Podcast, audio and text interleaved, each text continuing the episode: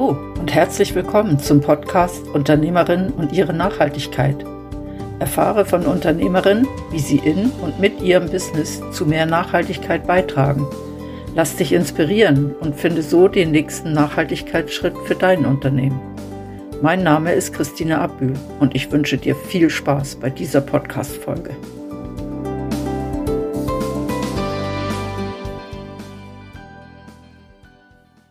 In der heutigen Podcast-Folge geht es um Brot. Nicht irgendein Brot, Sauerteigbrot.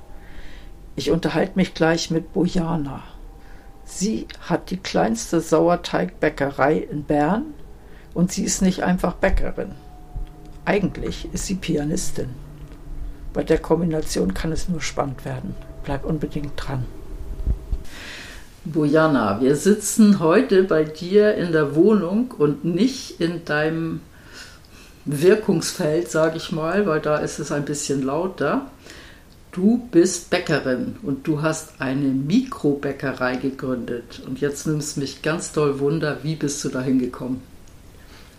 Also ursprünglich bin ich gar nicht Bäckerin. Ursprünglich bin ich Musikerin, Pianistin. Ich war zufällig auf Sauerteig bin ich gestoßen vor etwa drei Jahren. Ich habe mich immer gefragt, was ist das, ein Sauerteigbrot? Und niemand konnte mir wirklich erklären, um was es wirklich handelt. Und es hat mich Wunder genommen, habe gesagt, ich probiere das mal zu Hause. Und habe angefangen, Brot zu backen für uns, für uns auch, für unser Haus, wo ich wohne. Und ich konnte nicht mehr zurückgehen.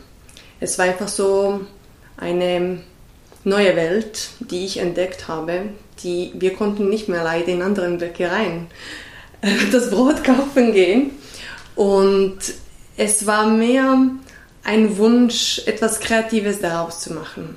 Das Backen war für mich äh, immer eigentlich äh, im Alltag etwas Wichtiges, auch ähm, nicht nur das Brot, auch Patisserie. Ich habe auch lange über, überlegt, soll ich zu zur Konfiseurin eine Ausbildung machen und eben bin doch Richtung Brot gelandet.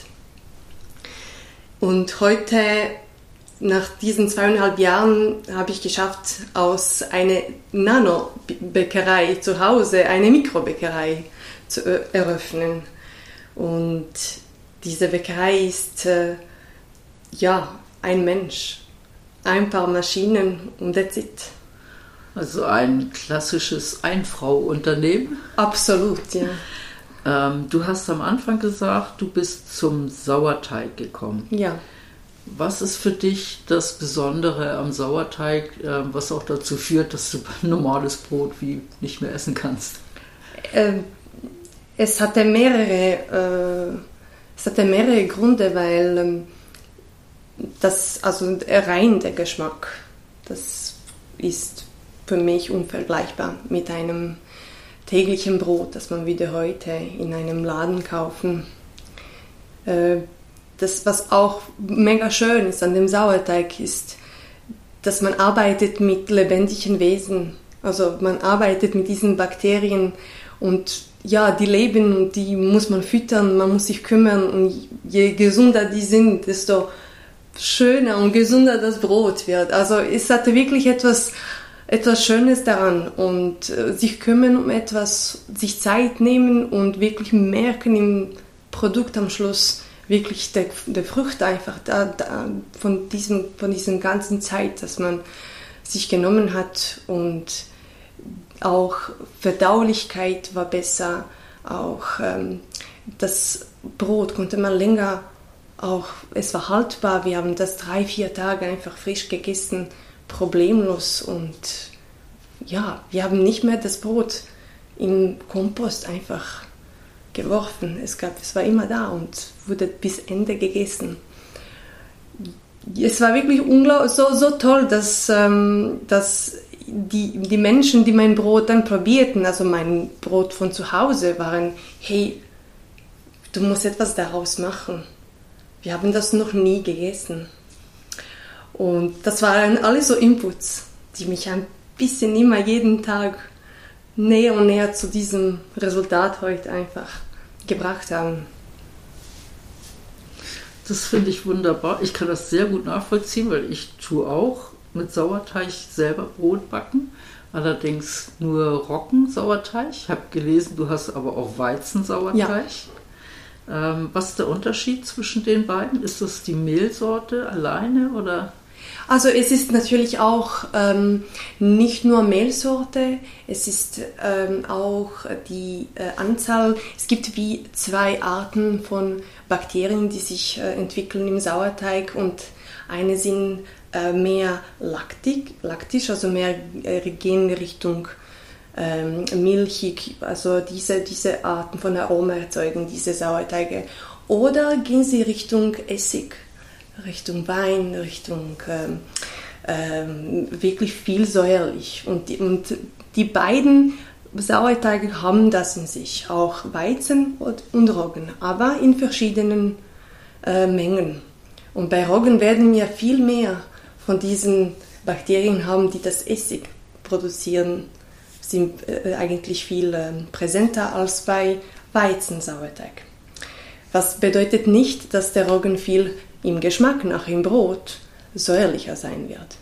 Es, sind einfach, es ist eine, eine lustige Biologie und ähm, es kommt auch darauf an, äh, auf welche Temperaturen stehen diesen Sauerteigen und auf verschiedenen Temperaturen entwickeln sich verschiedene Bakterien drin. Und ich finde, der Unterschied ist nicht, nicht groß schlussendlich. Die beiden machen wunderbares Brot und es ist mehr eine Geschmacksfrage, was man einfach lieber hat. Lieber Roggen oder lieber etwas Weiches, Milchiges, dann geht man Richtung Weizen. Ich mag Diversität, deswegen habe ich viele. Ich mag spielen mit allem, was man hat und ja, es ist sehr, sehr spannend. Wie viele verschiedene Sauerteige benutzt du für deine Brote? Momentan benutze ich ähm, drei. Ich hatte sogar vier. Ähm, eine ist Weizensauerteig, der macht mein meistens äh, die helle Brote und Brioche-Teige, einfach die süße äh, Backwaren oder Focaccia. Roggensauerteig ist für mich reserviert für alles, was Vollkorn ist, egal ob das Roggen, Emmer, Einkorn, einfach Urgetreide. Und ich habe noch einen besonderen, es ist äh, eigentlich ein Lievito Madre, ein italienischer Sauerteig, das ist viel fester, das lebt im Wasser nonstop und wird gebraucht für Panettone-Produktion, weil Panet das Panettone ist auch sehr, sehr bekannt. Für Weihnachten wird man das äh, ist das immer an allen, in allen Leder oder zu sehen. Ähm, und das ist ein unglaubliches Produkt, das seit es existiert, würde nur mit Sauerteig gemacht. Das ist wahrscheinlich etwas, was viele gar nicht wissen, dass Panettone mit Sauerteig oh, gemacht ja. wird und nicht mit Hefe. Gell? Das ist eigentlich gar nicht möglich mit Hefe zu machen. Das sind, äh, ja, das ist wirklich ein, ein Produkt, das braucht etwa vier Tage herzustellen. Ja. Es ist Wahnsinn. Das ist ein Wahnsinn, ja.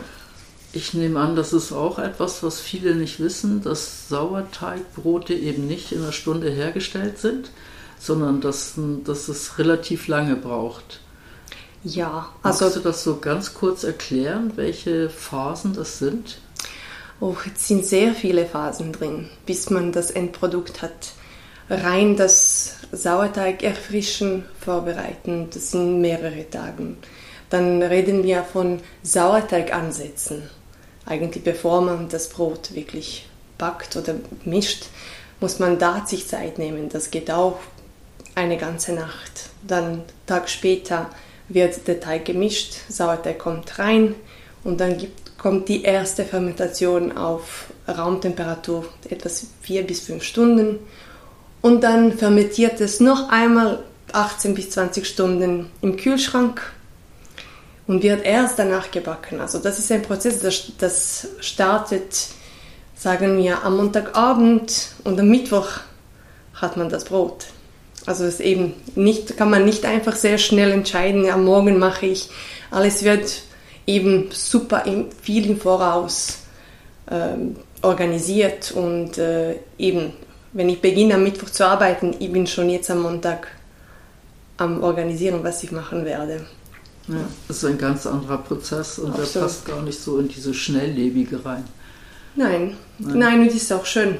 Ja, ja. Das, mir gefällt das auch. Ähm, was für Mehle benutzt du? Ich benutze ähm, Mehle aus der Region. Das ist für mich sehr, sehr wichtig, dass die Getreide wirklich aus Kanton Bern ähm, stammt.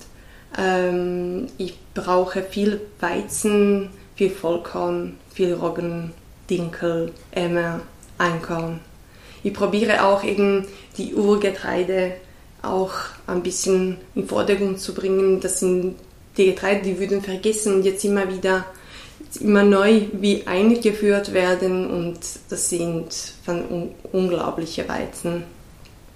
Ähm, mit glutenfreien arbeite ich noch nicht, weil das ist, äh, für das braucht man auch einen glutenfreien Sauerteig und das ist noch schon ein Wunsch, auch das zu haben, aber das heißt, dass ich mit vier Sauerteigen unterwegs bin, kann ich mir fast keine Ferien mehr nehmen. das stimmt, da wird es immer schwierig. Genau. Ja, genau.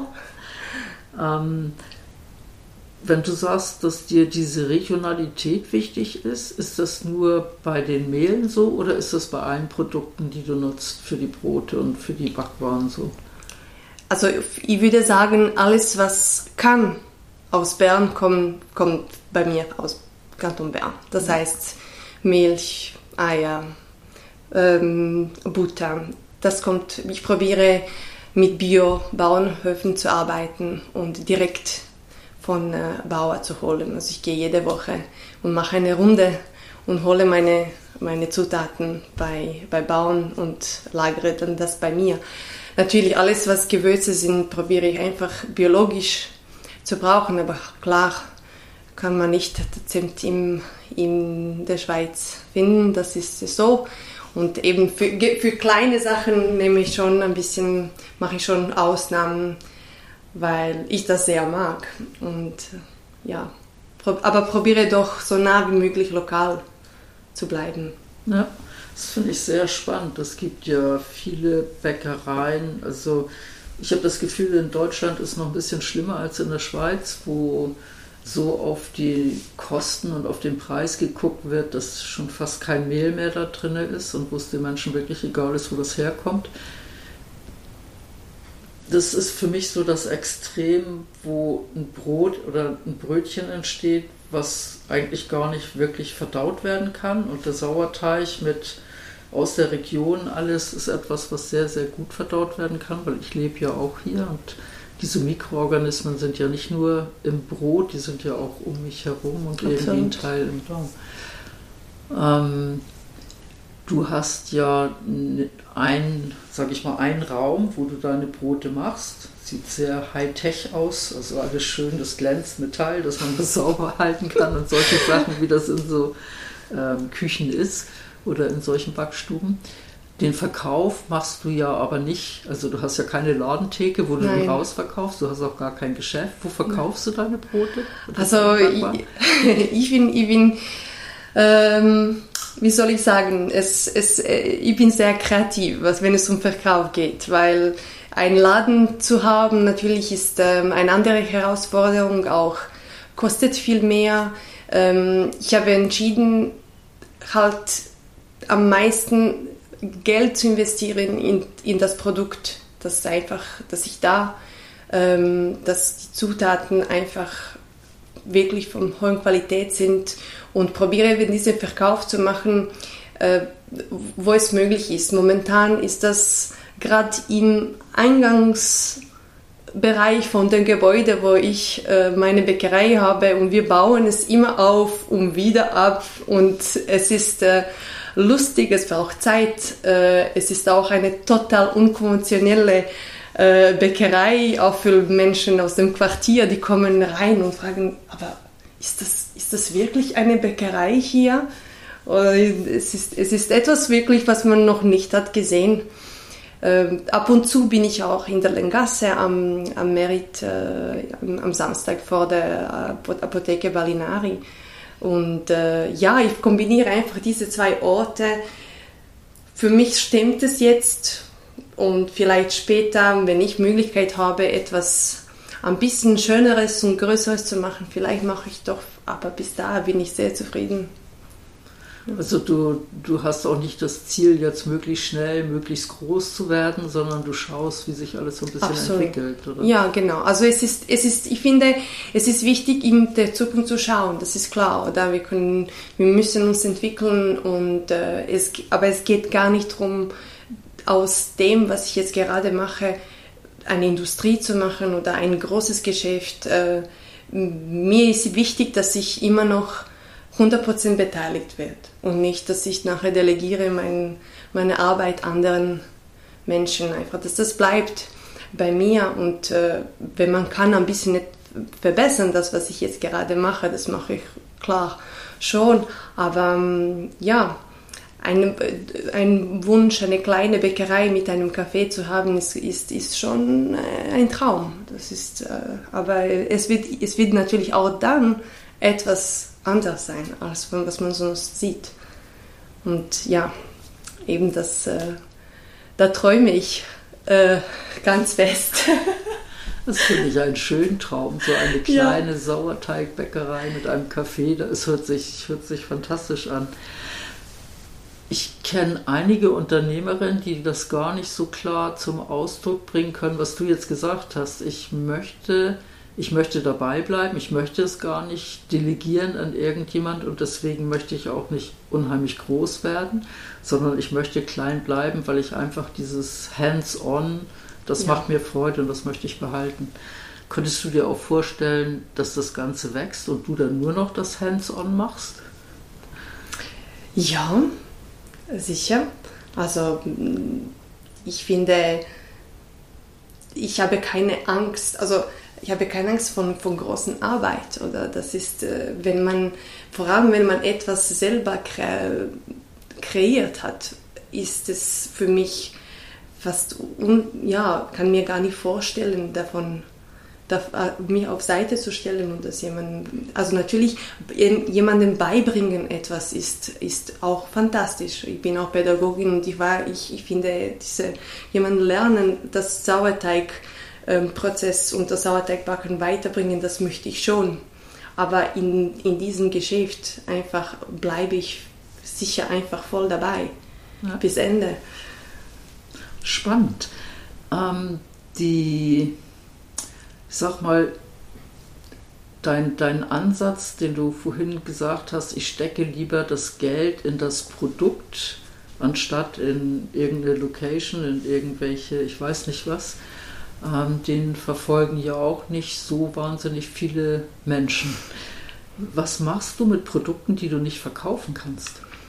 Ähm, ich habe momentan fast kein Food Waste. Also ich probiere auch die Produktion anzupassen, natürlich an einfach an Anfrage oder die kommt äh, jeden Tag. Alles, was übrig bleibt, äh, wird weiterverkauft wir haben eine, eine, eine Brotkiste, die steht den ganzen Tag im, dazwischen im Gebäude, wo ich eigentlich diese Bäckerei habe.